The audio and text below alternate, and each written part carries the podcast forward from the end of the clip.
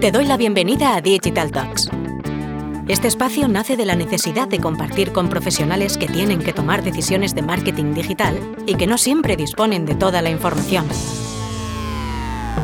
Para esto contaremos con la participación de expertos en marketing digital, en nuevas tecnologías, en datos o en nuevos modelos de comercialización digital. En resumen, participarán profesionales que ponen mucho cariño a lo que hacen, pero sobre todo, contaremos con personas que admiramos y de las que todos los días aprendemos.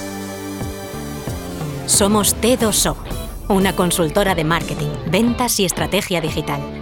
Esto es Digital Talks. No tenemos verdades, pero sí muchas certezas. Arrancamos. Hola, soy Esther Checa y hoy vamos a hablar sobre blockchain para entender en qué consiste esta tecnología, qué rol juega dentro de la Web3, cómo ha evolucionado y los cambios sociales y económicos que tendrá su utilización. Para poner foco sobre estos aspectos, hoy contamos con Monse Guardia, cofundadora y CEO de Big Onion, una compañía formada por personas experimentadas en innovación con foco en negocio digital. Monse es presidenta de la Quantum Blockchain Alliance, miembro del Consejo Asesor del Observatorio de Ética en Inteligencia Artificial de Cataluña cofundadora de la Fundación Elis Alicante, miembro de We Rock Capital y presidenta del Consejo Social de la Universidad Politécnica de Cataluña. También contribuye de forma habitual en programas de innovación social, es conferenciante y profesora visitante en varias universidades y escuelas de negocio. Muchas gracias por estar hoy con nosotros, Monse. Gracias, gracias a ti y gracias a todo el equipo. Mm, un placer.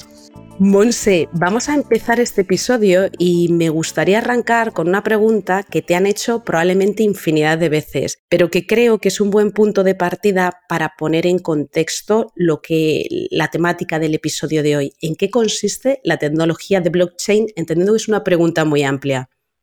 Sí, efectivamente, es una pregunta muy amplia, es como preguntar qué es la medicina. Entonces, depende del médico, ¿no? Del especialista que le preguntes qué es la medicina, puede tener pues connotaciones y sutilezas de definición distinta. Habiendo dicho esto, eh, blockchain, cuando hablamos de la cadena de bloques, es en sí una, una, forma, ¿no? Un método de programación en el cual mezclamos varias disciplinas de la programación, de la informática y del software para hacer básicamente una cosa que a mí me parece maravillosa, que es poder conectar máquinas, o sea, hardware distribuido, ¿vale?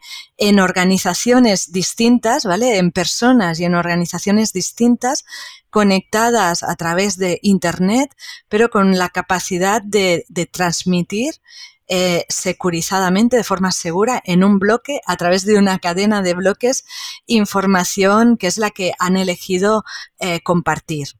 Entonces, ¿qué es esa información? ¿Qué es el dato? Pues bueno, depende de si iniciamos desde el Bitcoin, ¿no?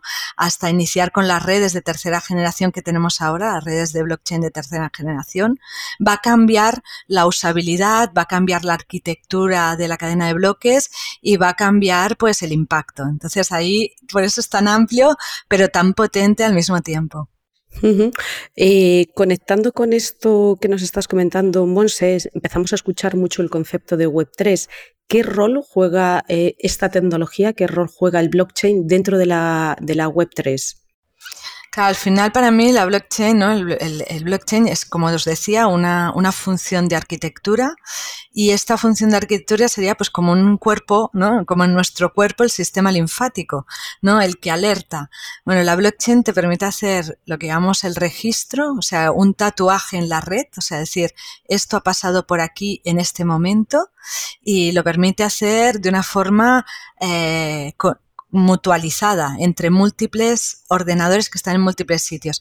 ¿Qué significa? Que en la web 3, ¿no? Si nosotros, ¿no? Cuando dijimos la web, ¿no? Cuando nos fuimos a la web en los años 2000, lo que hicimos también era pasar de la televenta, ¿vale? De, de llamar y vender y el e-commerce y, y, conectarnos a través del teléfono por voz, lo pasamos a hacer a través de, de datos, a través de la red, ¿no? De internet y poner lo que llamamos nuestra tienda virtual o nuestra página virtual, nuestra puerta de entrada y nuestra puerta de salida de comunicación. En la web, en la web 2, ¿vale? En la web 3 lo que estamos haciendo es algo más sofisticado. Es como cuando nos vamos a comprar a un centro comercial, ¿vale? Eh, en el centro comercial tenemos varias tiendas, tenemos el cine y todo, ¿no? Tenemos eh, pues algunos cines, tenemos los lugares para que los niños jueguen, o sea, hay entretenimiento, ¿no? Si nos fijamos en un centro comercial, hemos visto que no solo hay nuestra tienda, ¿no? O nuestra puerta de entrada y salida,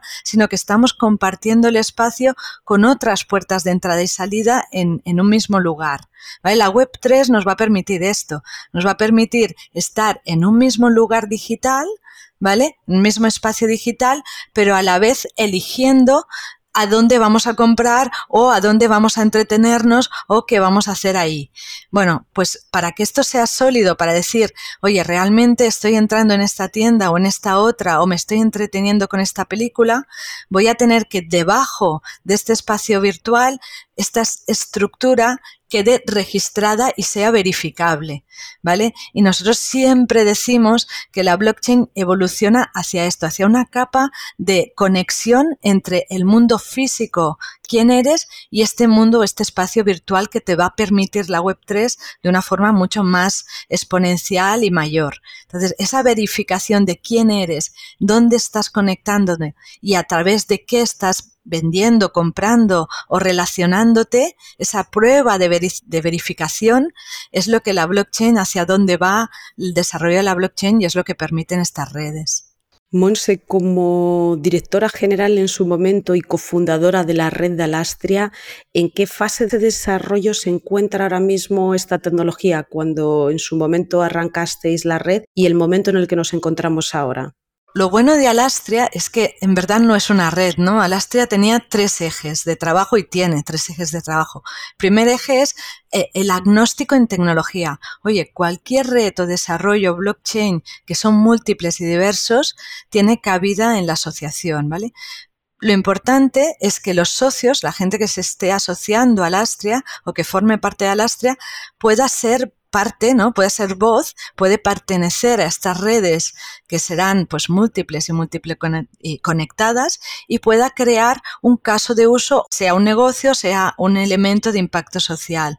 Entonces, todo el mundo, ¿no? Es, por eso es un consorcio, ¿no? Un consorcio, una asociación de empresas pequeñas, medianas o grandes y también administraciones públicas o universidades, porque en ese espacio que es el consorcio, esta asociación, una de las partes es la tecnológica, pero hay dos partes más importantes, que son la jurídico-legal, oye, ¿esto cómo lo hacemos y cómo queda estandarizado, normalizado?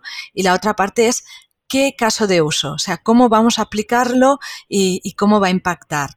Entonces, los casos de uso de blockchain son distintos y pueden ser verticales de un sector, pero sobre todo y es para lo que sirve la blockchain, tienen que ser transversales entre múltiples sectores. Entonces, eh, en el momento que la creamos, ese concepto de, trabajar en transversal, ¿no? Trabajar la banca con los seguros y, con la, y con las compañías de energía y con compañías que midan el CO2, este concepto de trabajar mutualizado en una misma infraestructura, aunque sea segmentada y cada uno cumpliendo ley de competencia y cumpliendo todas las leyes alrededor de cómo, de cómo trabajar juntos en un modelo transversal digital, bueno, pues eso ya se creó, ya está funcionando y esto, y esto nos tenemos que un poco sacar pecho y estar orgullosos de que ahora mismo Elastia pues pudo y tiene un estándar de identidad digital normalizado, una norma UNE, ¿no? que además es patrón eh, internacional y al mismo tiempo pues que ya tenemos, eh, pues creo que son casi 600 empresas trabajando entre ellas en creando y creando casos de uso y luego pues más o menos unas 100 startups. Entonces, para mí pues una primera fase de lanzar y que esto esté en el, ¿no? esté en el mercado, esté eh, impactado y que entendamos que existe esta tecnología para usarla, eso fue pues la primera fase de Alastia. Y debe crecer y debe continuar. Entonces, ahora mismo, eh, a nivel tecnológico, que es lo que me preguntabas, lo más emocionante que hay es que ya estamos en la tercera generación de redes con algoritmos de seguridad, de encriptación mucho más potentes y con gente que está haciendo los deberes de, de seguir trabajando en esta tecnología porque cada vez sea más sólida y esa conexión uno a uno en el mundo digital y el mundo físico sea más veraz, ¿no? y, ahora pues todavía tenemos mucho camino que recorrer ahí. Esto último que estás eh, haciendo referencia y en la fase en la que nos encontramos, ¿qué cambios traerá y está trayendo la incorporación de blockchain desde el punto de vista de negocio y social? Claro, tenemos dos ejes, ¿no? El, primer eje para mí es la eficiencia, ¿no? Es blockchain o sí o sí te obliga a repensar los procesos, ¿no? Como organización, cómo te organizas, ¿no? Al final un proceso, esa palabra también abstracta muchas veces, un proceso simplemente es cómo te organizas, quién hace qué y cuándo, ¿vale? Y, cómo, y, cómo tú como organización sabes que alguien hace antes que ti algo para que tú puedas hacer lo que tienes que hacer, ¿no? Y alguien hace algo después de lo que tú has hecho. Esta sincronía de actividad en las organizaciones, bueno, pues desde hace muchísimos años en la industria, ¿no? Pues se traducía en, la definición de unos procesos, de una, ¿no? Y, bueno, algunas empresas los tienen bien definidos, otras empresas no los tienen bien definidos, pero los hacen porque por naturalidad se conocen desde hace tanto tiempo y siguen unas pautas, pero esa forma de trabajar ordenada síncrona con la blockchain la puedes registrar y la puedes automatizar de una forma muy transversal, con lo cual no solo estás ordenando cómo tú trabajas para que sea más eficiente, sino lo haces con tus proveedores y con, tus clientes. Entonces, una de las primeras palancas del uso de la blockchain es esa eficiencia, ¿no? Se ganar eficiencia en tu forma de trabajar, en tu compañía y con el resto de compañías, y igualmente en administraciones públicas. Esto por un lado.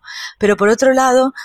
al ser una tecnología disruptiva, eh, es decir, oye, me voy a ordenar de una forma que sea mucho más ágil y más rápida, pues ¿qué está pasando? Que se está utilizando para cosas que hasta ahora nunca lo habíamos podido utilizar. ¿Qué significa? Pues trabajos para los cuales antes necesitamos 10 meses. ¿Y por qué? Porque tenías que hablar con uno, hablar con el otro, escribir tres documentos, mandarlos por ahí y no, nunca se los ocurría hacer todo, todo este trabajo para algo que no que nos parecía que no tenía valor. Bueno, como ahora esto se simplifica con la blockchain, empieza a tener mucho valor. Entonces, a mí me interesa muchísimo esta área de lo que llamamos de innovación disruptiva, de, de cambio por empuje tecnológico y sobre todo cuando lo aplicamos a los objetivos de desarrollo sostenible.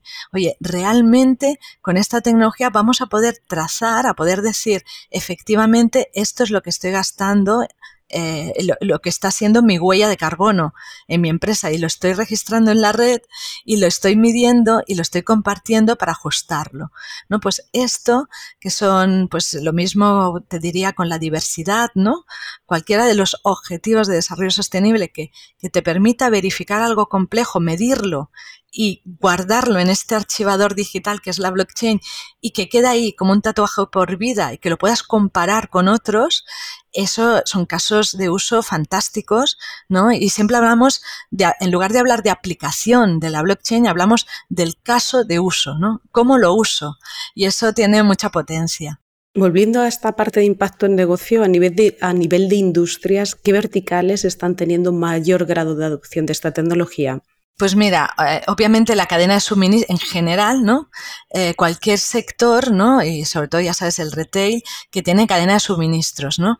Todo lo que tenga cadena de suministros y que necesita medir la última milla, ahí tiene muchísimo sentido la blockchain, ¿sabes? Porque eh, estás poniendo pues una cadena de muchos actores en sincronía, ¿no? Digitalmente les estás facilitando el intercambio entre ellos. Entonces, esto tiene mucho sentido. Banca y finanzas también, porque al final estás creando, ¿no? Lo que es esa trazabilidad de activos, activos financieros que van a tener un anclaje, ¿no? Van a ser menos o sea, menos etéreos, van a ser más tangibles porque estás digitalizándolos eh, de una forma muy, muy correcta a nivel de cumplimiento normativo, ¿no?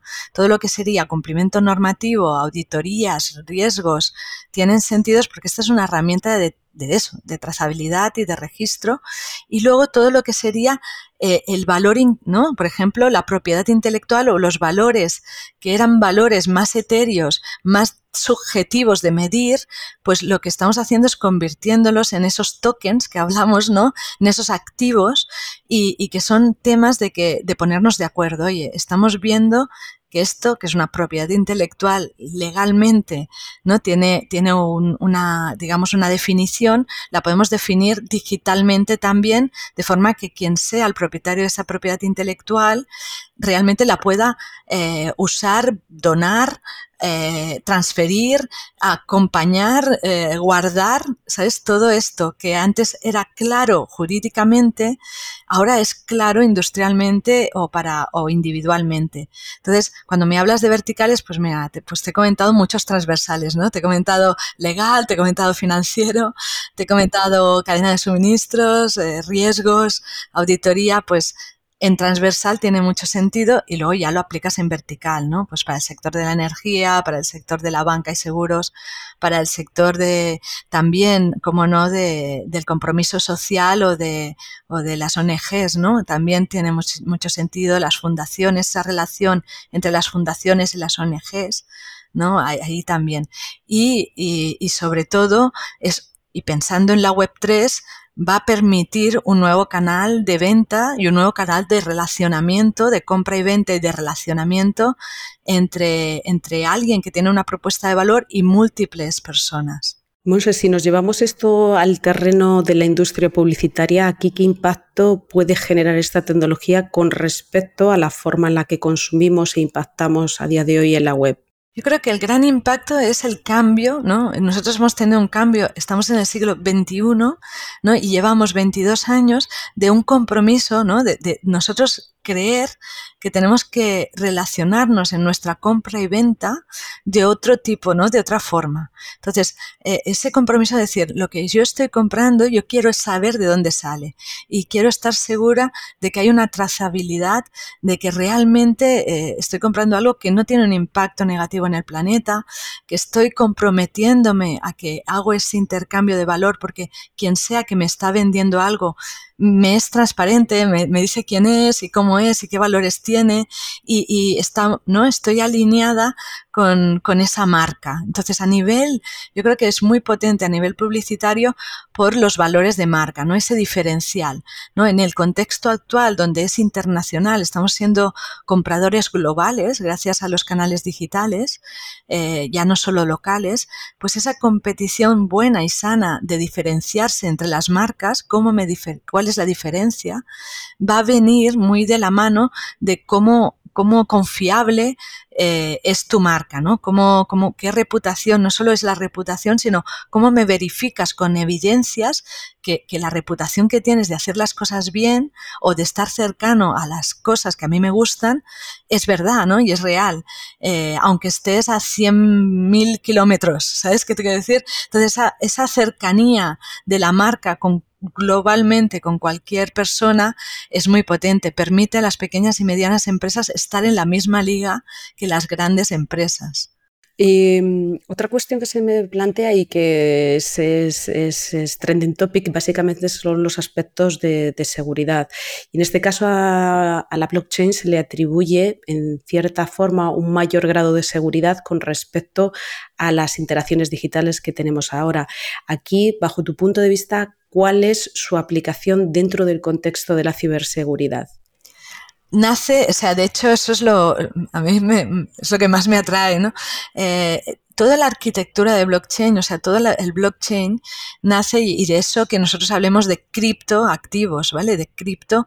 Cripto es criptografía, cripto, bueno, y ya le llamamos ciencia, ¿no? Que es la criptología, ¿vale? Pero criptografía, ¿no? Y, y hacer algo que sea, ¿no? Codificar, hacer algo, encriptar algo que estás transmitiendo en la red es la base de la ciberseguridad, ¿vale? Eh, cómo, cómo, estás eh, enmascarando un dato que tú estás enviando, ¿vale? Al final, cuando hablamos de criptografía, si lo simplificamos, no tenemos por qué saber lo que es la palabra, sino simplemente pensar que cuando yo intento enviar un mensaje, lo estoy codificando para que solo lo entiendan los que realmente quiero que lo reciban. Entonces, es como si tú y yo, Esther, nos pusiéramos de acuerdo y dijéramos, oye, cada vez que digo eh, la palabra blockchain, quiero decir la palabra salud, ¿vale? Entonces tú me entenderías un mensaje que igual los oyentes están entendiendo otro mensaje ¿no? Y, eso es la gracia, ¿no? El poder enmascarar y hacerlo de una forma matemáticamente correcta, ¿vale? Que son los algoritmos de encriptación.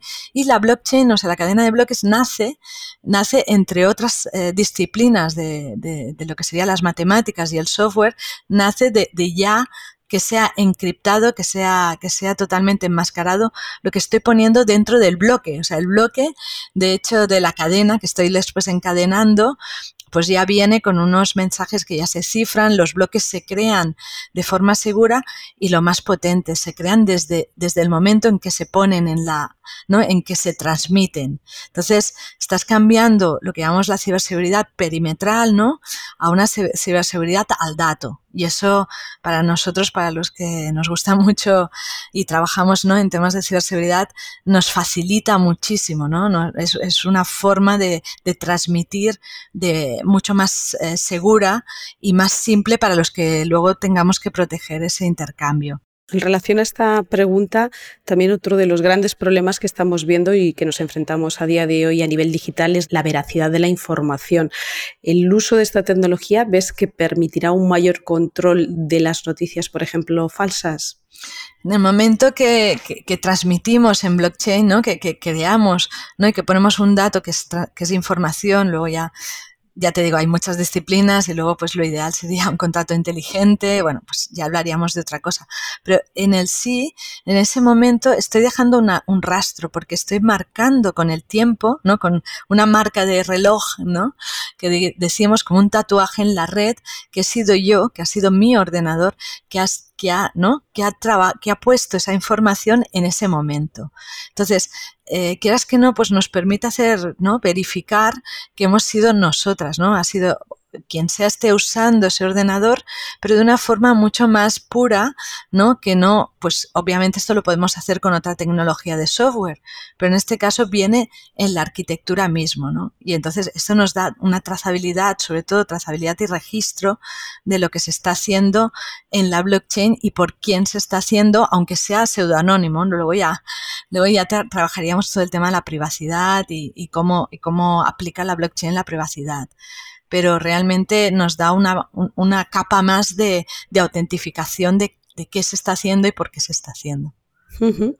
Desde un punto de vista del ciudadano, eh, al final, ¿cómo acercas la tecnología al ciudadano? Porque el ciudadano escucha mucho o escuchamos mucho diferentes conceptos, pero luego la realidad es cómo lo incorporamos o cómo percibimos esa incorporación en nuestro día a día. Y aquí la pregunta que se me plantea es en qué momento esta tecnología formará parte de nuestras vidas y que el ciudadano lo perciba como algo orgánico. Ya está formando parte de muchas vidas, ¿no? De hecho, cuando trabajamos con token o cuando hablamos de los criptoactivos o las, ¿no? Eh, con, con, cierto matiz lo de moneda, ¿no? Porque ha de haber un, o sea, se ha de aplicar una política monetaria, una, pero bueno, eh, lo que sí que estamos, hay muchos ciudadanos que ya tienen lo que llamamos su, su cartera digital, ¿no? Y, y, ahí tienen unos tokens eh, y luego, bueno, pues hay que trabajar en, en, la, en el marco jurídico y normativo de estos tokens, de este intercambio de tokens. Entonces, esos tokens que le llamamos criptos, ¿no? Pues bueno, están ahí y ya se están usando. A mí lo que me gusta y me interesa es que también se están usando, por ejemplo, en casos de, de, de, empresas que ya no son startups porque han recibido su inversión y ya están ahí trabajando desde hace cinco años o cuatro años, que son, por ejemplo, para medir las huellas de carbono, ¿no? Esto ya está pasando y hay empresas, ¿no? Y sobre todo hay casos de uso de blockchain entre empresas, ¿no? Lo que llamamos el B2B entre empresas, pues ya están trazando los bancos determinadas actividades, determinadas funciones y ya, por ejemplo, se está trazando medidas de la huella de carbono o otros valores. Entonces, ese, uso entre empresas ya, ya, ya, está, ya está, ya se está usando. Ese uso con los ¿no? con las billeteras digitales o, o, lo que llamamos las carteras digitales está ya encima de la mesa, pero ¿cuándo? Esa pregunta, ¿cuándo va a ser ampliamente, masivamente utilizado? Va a ser cuando consigamos no profundizar en lo que llamamos la identidad digital y, esa, la identidad digital, es algo que os recomiendo que sigáis. Europa ya se ha posicionado y ha sido algo que, hemos empujado ¿no? activamente en que haya una normativa y que, se, y que realmente lleguemos a tener lo que llamamos esa identidad digital europea, que qué es, ¿no? Y que tampoco, eh, y por qué está relacionado con la blockchain. Bueno, pues esa identidad digital lo que es es la capacidad de tú como, como ciudadano, como comprador, como persona que va a un gimnasio, como pues que tengas tú la llave para entrar en estos espacios digitales que van a ser pues o bien tiendas o bien eh, escenarios en los cuales tú vas a participar. Entonces vamos a cambiar la forma como nosotros accedemos a Internet y a los servicios y a los productos que nos ofrece Internet, teniendo nosotros en nuestras carteras, ¿vale? Digitales, esas llaves para ir accediendo a distintos servicios o productos fíjate que cambiamos la arquitectura ¿no? de cómo vamos a relacionarnos nosotros eh, con Internet. Ahora, pues, o te acuerdas de tu login y tu password, o pones tu huella o tu dato biométrico que no sabes, porque tú aquí estás haciendo tres cosas. Estás, por un lado, eh, ¿no? Te estás identificando, oye, soy Monse Guardia, alguien que es el, proveedor de producto o de servicio te está diciendo eh, voy a autentificar, voy a ver si eres Monseguardia y después, y después te está haciendo autorizando. Oye, sí, eres Monseguardia, tienes cuenta en mi banco, te dejo hacer una transferencia, ¿vale? Bueno, pues este, este mecanismo eh, pues con la identidad digital, y ese es el trabajo que todavía se está haciendo, va a cambiar, va a decir, oye, yo ya estoy autentificada, ¿no? Y yo sé que quiero comprar esto en tu tienda, ¿no? Un poco como lo hacemos cuando vamos a comprar el pan, ¿no? Si no conocemos al panadero, ¿no? Tú entras ahí en la panadería, oye, tres barras de pan, ¿no? Y te vas, y nadie te pregunta si eres Monseguardia o Esther Checa, ¿no? Muy interesante, Monse.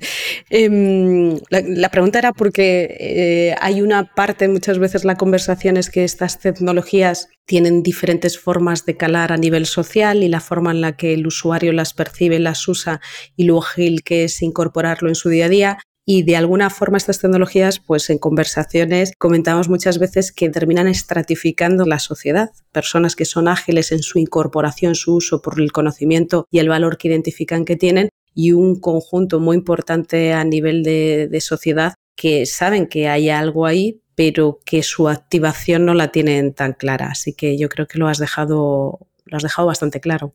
Sí, y va, a cambiar, pero va a ser natural, ¿sabes? Eh, yo siempre, mucha gente dice, oh, es muy complejo. Bueno, imaginaros el video on demand, que es una tecnología que hay detrás de toda la posibilidad que tenemos ahora de ver, pues, series de televisión, documentales, eh, películas, a través de simplemente, pues, unas plataformas, ¿no? Digitales de contenidos pues, pues bueno, ya conocéis Netflix, HBO, Movistar, las que sean, ¿vale?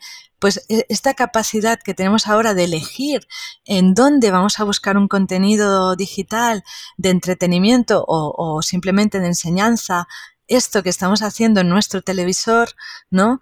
Eh, bueno, pues mm, cada vez, ¿no? Se, se, ha ido democratizando ese acceso. Es verdad que has de pagar una suscripción, ¿no? Pero, pero sí que eso nos va a pasar, ¿vale? Y va a haber este cambio y, ese cambio en forma de que nosotros podamos elegir cómo, cómo accionar Internet, cómo interaccionar de una forma más pura y más cercana a nuestro día a día. De ahí la relevancia de ligar la blockchain, ¿no? de empezar a atar lo que serían estos desarrollos de, de plataforma de blockchain con los desarrollos frontales que decimos nosotros, los desarrollos de acceso, que como son los desarrollos de acceso de la Web3 con la realidad virtual o sobre todo la realidad extendida. ¿no? Y, y de ahí que nosotros pues en Bicomnio trabajemos sobre todo en esa unión entre el software que viene por la parte de captación de datos, ¿no? Eh, pues también la forma de cómo lo presentas y cómo lo transmites seguro cómo entra en estos motores de inteligencia, no en este software que va creando, ¿no? Eh, a partir de lo que nosotros indicamos, pues cómo todo esto al final va a crear un, nos va a crear unas herramientas que bueno, que nos van a hacer romper la, el espacio-tiempo, ¿no? Vamos a poder hacer cosas mucho, obviamente, más veloces, pero también mm, lo que nosotros pretendemos es que sean más conscientes, ¿no? Que, que queramos hacer lo que realmente estamos haciendo. Muy bien. Monse, para cerrar y teniendo en cuenta todo esto que nos has contado, que yo creo que es una maravilla la exposición que, de, concepto y de, ejercicio práctico que, implica esta tecnología, ¿qué se tendría eh, las personas que nos estén escuchando, sobre todo directores, bueno, pues o responsables de áreas de marketing, de innovación o de tecnología, con qué se tendrían que quedar de cara a entender cómo esta tecnología puede impactar en su día a día? A mí me gustaría, y, esto lo he comentado con muchos eh, especialistas y expertos en marketing, que nosotros eh, hemos pasado una época, ¿no? Yo creo que hemos vivido los últimos 20 años casi eh, evolucionando el marketing digital, ¿no? Hablábamos de marketing en general, ¿no? Con los grandes expertos y luego hemos ido más al, al detalle, ¿no? Del marketing en la red, el marketing digital, ¿no? Y en ese marketing digital, pues el SEO, el SEM, etcétera.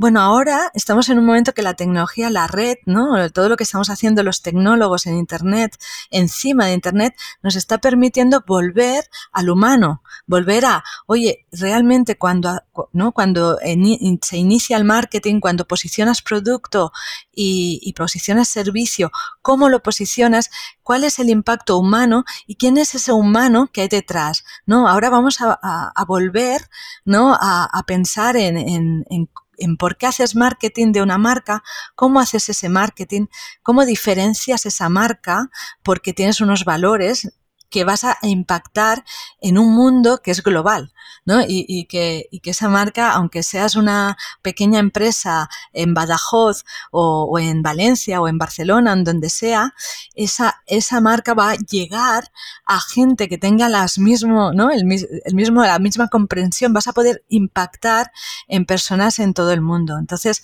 yo creo que para los, para los especialistas en marketing y, y eso es precioso, ya no solo estás pensando en el SEO, en el SEM, en cómo mides, no, vas más allá, oye, en cómo impactas. Y luego ese canal que va a ser la Web3 eh, va a tener un canal, es un nuevo canal, ¿no? entonces ahí esa visión más, eh, digamos, humanista del uso del canal digital, eh, bueno, yo creo que es muy interesante, sobre todo, a volver a los orígenes de, la marca, del marketing, del branding y de los canales, ya no, no solo especialistas en digital, sino, oye, especialistas en marketing que además tienen canales digitales muy cercanos. Muy bien, Monse, pues muchísimas gracias por, por este tiempo que nos has dedicado, sobre todo bueno, pues para, por acercarnos de una forma mucho más sencilla al momento en el que se encuentra esta tecnología, también a la forma en la que vamos a relacionarnos. Yo creo que has dado varios puntos muy, muy interesantes. Su impacto eh, a nivel social y de negocio que estamos viendo y que vamos a ver, y sobre todo los casos de uso donde más valor está aportando a día de hoy. Así que muchísimas gracias por el tiempo que nos has dedicado, Monse. Muchísimas gracias a vosotros y un placer. Nos volvemos a escuchar en unas semanas. Mientras tanto, puedes leernos en las redes sociales de t2o.com. Estamos en LinkedIn, Twitter y Facebook. Y si quieres volver a escuchar este podcast, lo podrás encontrar en nuestro canal Digital Talks, en Spotify, Evox, Google Podcast y Apple Podcast.